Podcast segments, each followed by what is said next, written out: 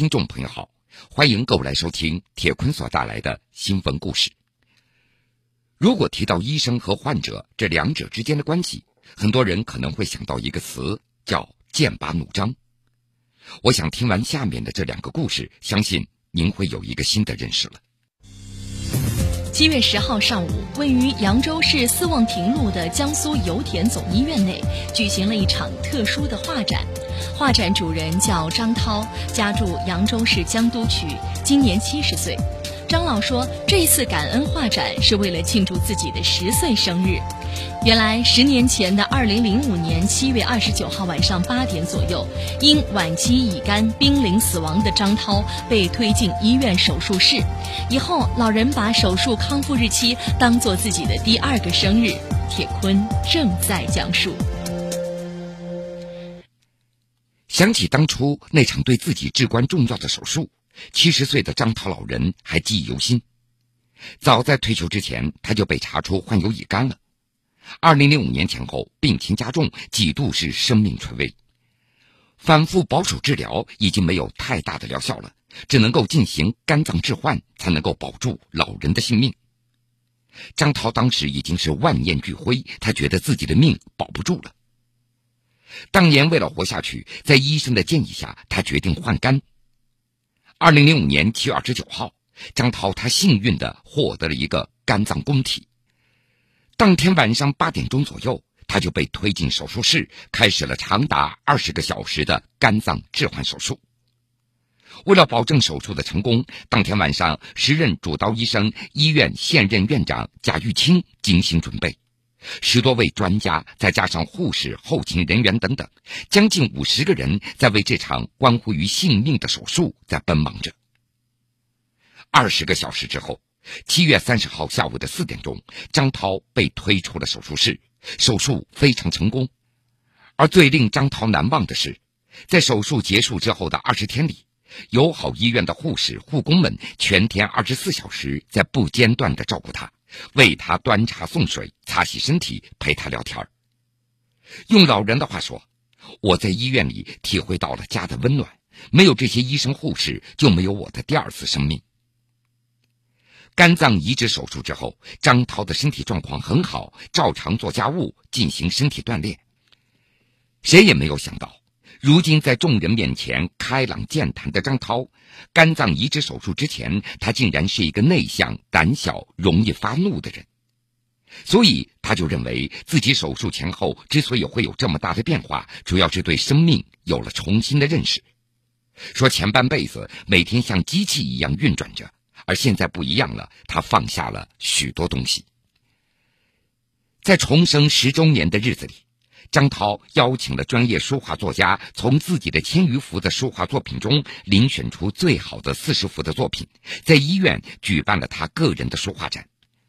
画展的现场也来了几位专业的书画家，他们一致认为张涛的书画作品很清新有神韵，有的作品已经有了自己的初步的风格。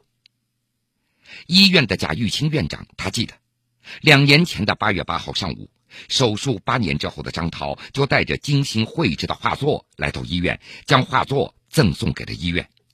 当时他就有一个心愿，梦想自己能够在重生十周年的时候，在医院里办一次感恩的书画展。而这两年，张老每天都不曾忘记这个梦想，觉得自己一定要说到做到。所以在贾玉清院长看来，张老用办书画展这样的方式来感恩是很有意义的，也是对医院的肯定和鼓励。张涛初中毕业之后就在油田工作了，换过不少单位，一直干到退休。一九六二年，他初中毕业之后没多久，就到油田当了一名钻井工人。换干十年了，张涛通过自学学习了太极拳和绘画，最终成为了一个乐观的画家。那是在二零零八年，在自己的身体逐渐恢复之后，张涛在朋友的推荐下，他上了老年大学。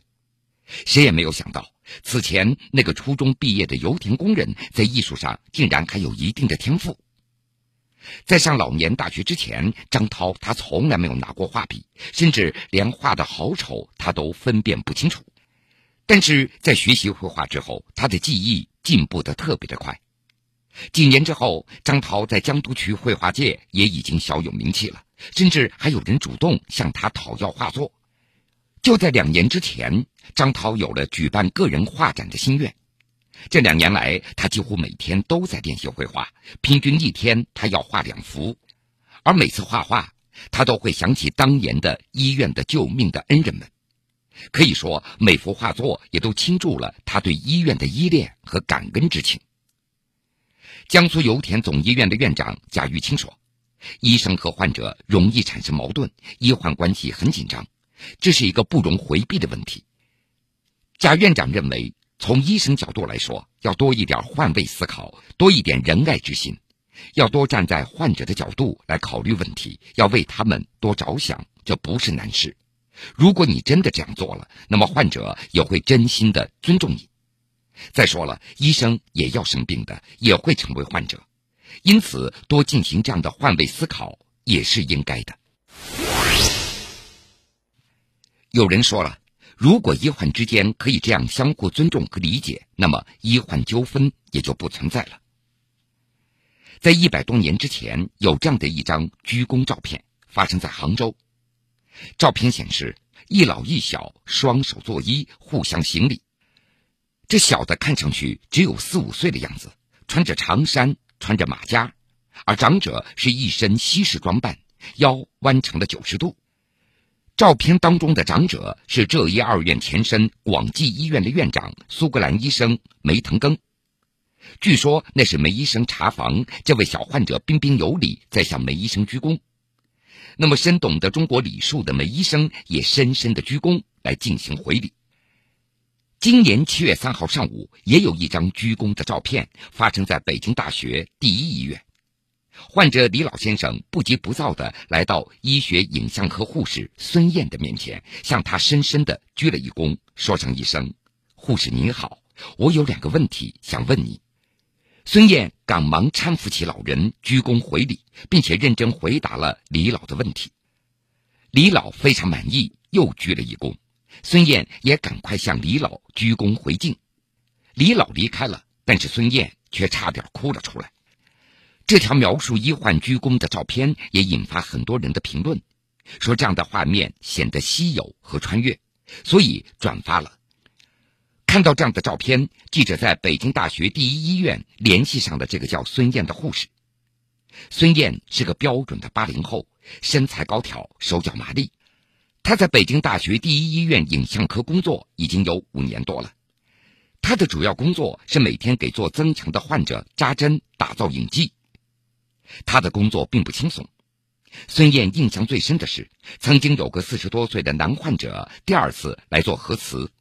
因为身患肿瘤，他放疗、化疗了很长的一段时间，小腿浮肿的特别的厉害，血管根本就找不到了。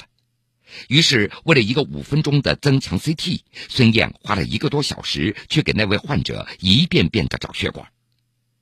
在孙燕的眼中，这样的患者那是不在少数，每天都能够见到很多。用孙燕的话说，有时候我们只需要一声谢谢就足以了。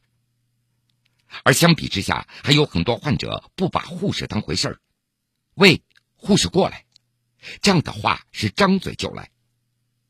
那天的医患鞠躬也真的让孙燕非常感动，她觉得在这个患者的身上看到了那种久违的对护士的尊重。七月六号，也是医患鞠躬照片当中李老先生做增强核磁的时间，记者和李老先生也就有了一番的交谈。李老先生今年七十五岁，来医院的次数开始增多了。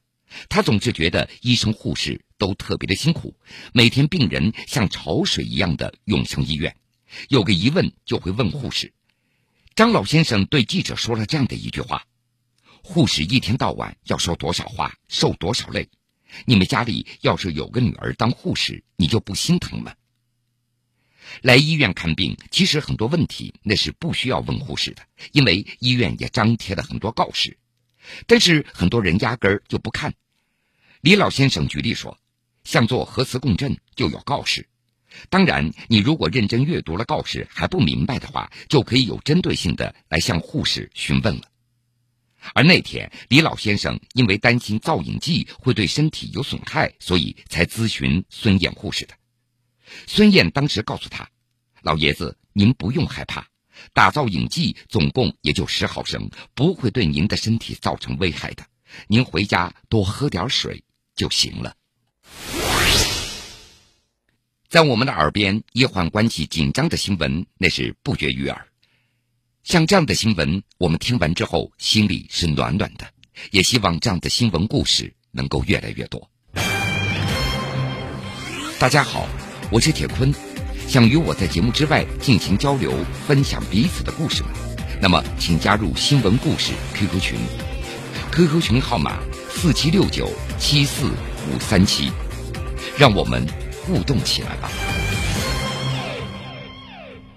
大家好。我是默默，来自安徽铜陵，欢迎大家收听新闻故事。在此祝铁大哥工作顺心，祝新闻故事越办越红火，听众越来越多。新闻故事带给大家更多更好的故事。大家好，我是来自南京的王安南，欢迎大家收听新闻故事，祝节目越办越好。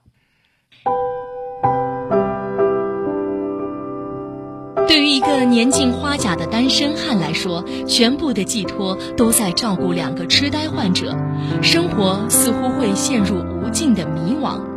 但对于广州市民邓广台来说，这样的状况却是常态。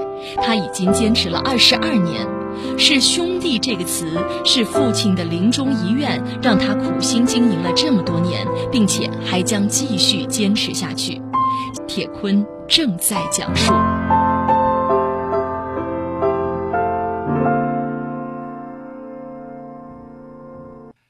邓广台的弟弟邓广昌一岁那年，母亲就永远的离开了，距离现在已经整整四十八年了。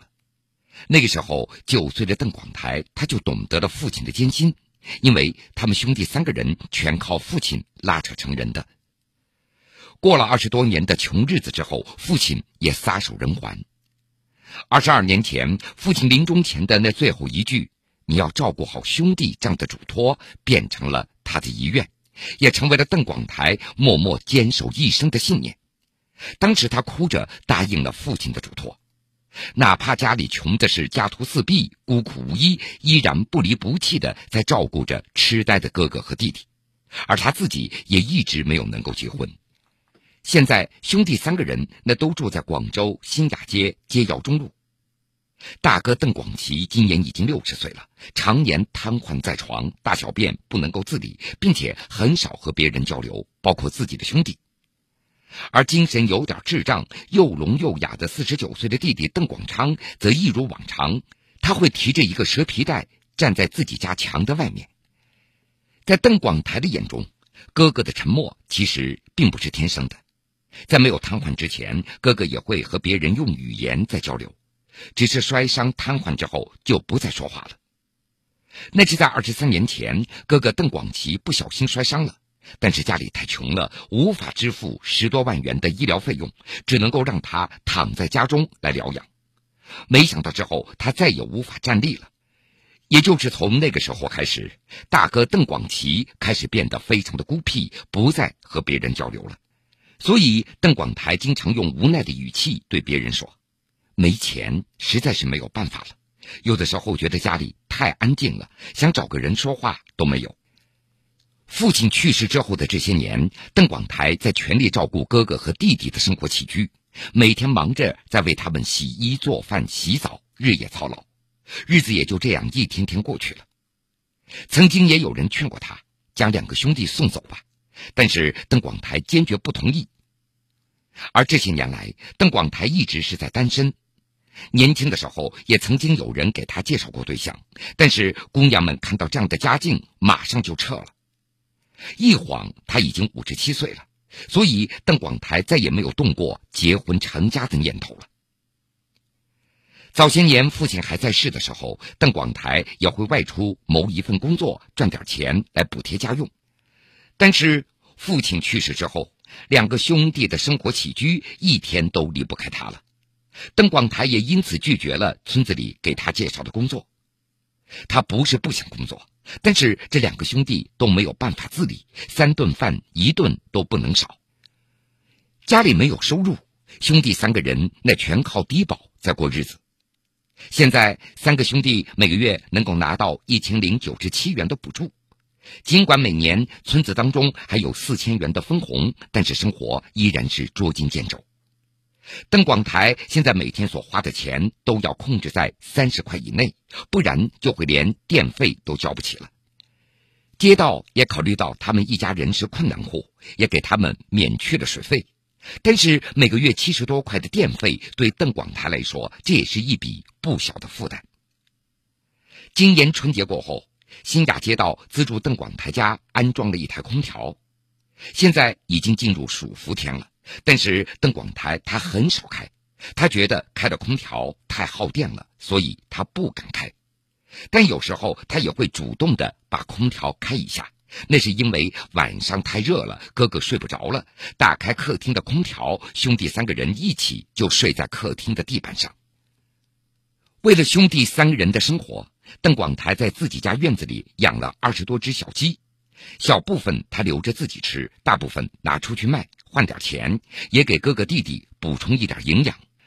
弟弟邓广昌虽然身材虚胖，但是身体还算好。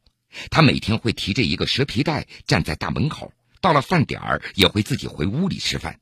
吃过饭继续站着，一直到现在，邓广台他都不知道这个傻弟弟的那个袋子里到底都装了些什么，因为他从来不给别人看，别人抢也抢不到。邓广台实在拿他也没有办法了。不过，这个弟弟虽然有点痴呆，但是总惦记着哥哥邓广台。如果哪一天邓广台晚上没有回来，弟弟会一直站在门口等，哪怕很晚了，也会痴痴的在等。生活虽然清苦，但是邓广台并没有太在意。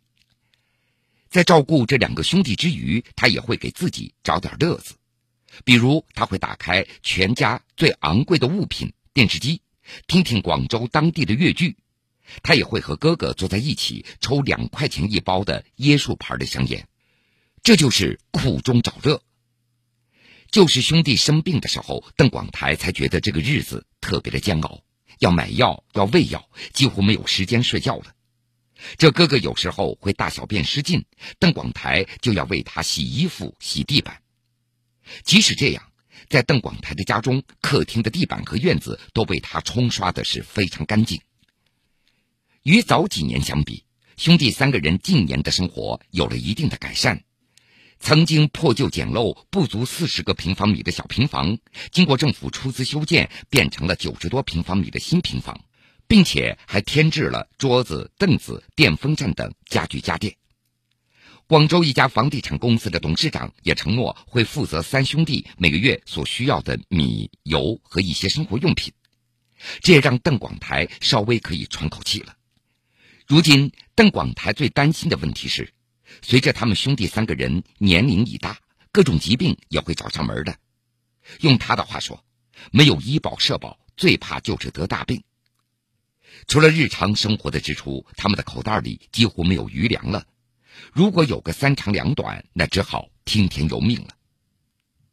谈到未来的生活，邓广台只是简单的说道：“不是我照顾，谁又照顾呢？